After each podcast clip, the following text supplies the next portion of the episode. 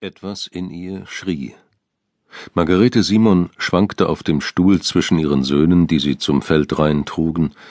Ihr Körper neigte sich mit den Schritten von Gustav und Jakob nach links und rechts, und während Margarete lächelte, schrie etwas in ihr. Es war nicht ihre Krankheit, nicht die Atemnot, es war die Not des Abschieds, die in ihr schrie, es war die Gewissheit, dass von morgen an einer der beiden, Gustav der Ältere, nicht mehr hier sein würde, um sie mit Jakob zum Rand des Leinfeldes zu tragen, dessen Blau sich bis zum Horizont dehnte und dort zu verdunsten schien. Zwanzig Stunden.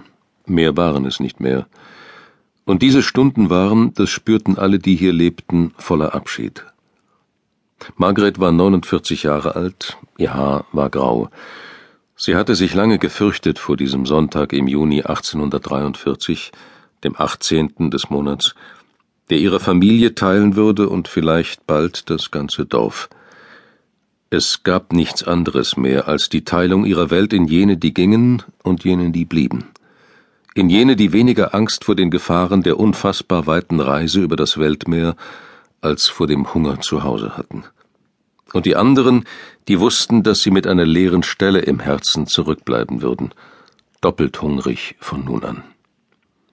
Gustav hatte versprochen, wiederzukommen, wenn er, wie es allenthalben hieß, sein Glück gemacht hätte. Margret Simon konnte sich nicht beruhigen mit diesem Trost. Sie wusste, dass es ein Abschied für immer war. Trennung bis in den Tod.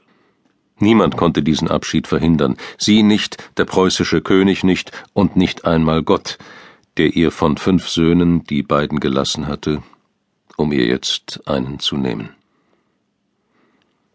Noch einmal trugen Gustav und Jakob ihre Mutter gemeinsam auf einem Stuhl über den Feldweg aus dem Dorf hinaus und auf das blühende Flachsfeld zu.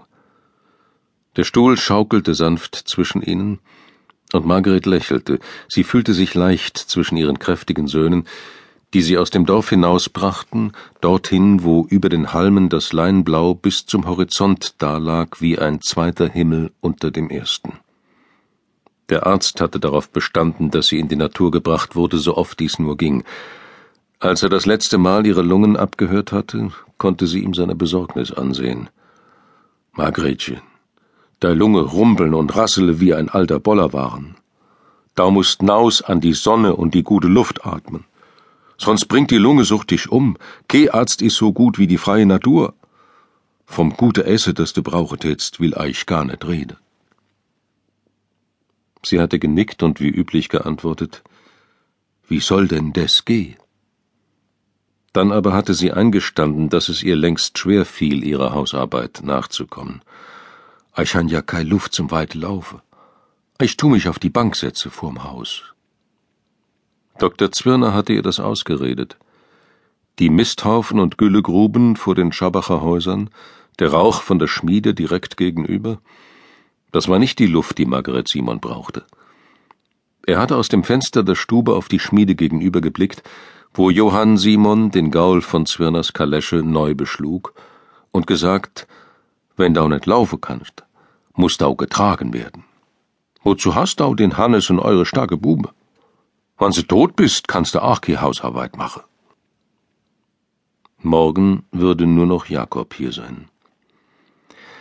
Sie konnte sich nicht vorstellen, wie der sie allein tragen sollte.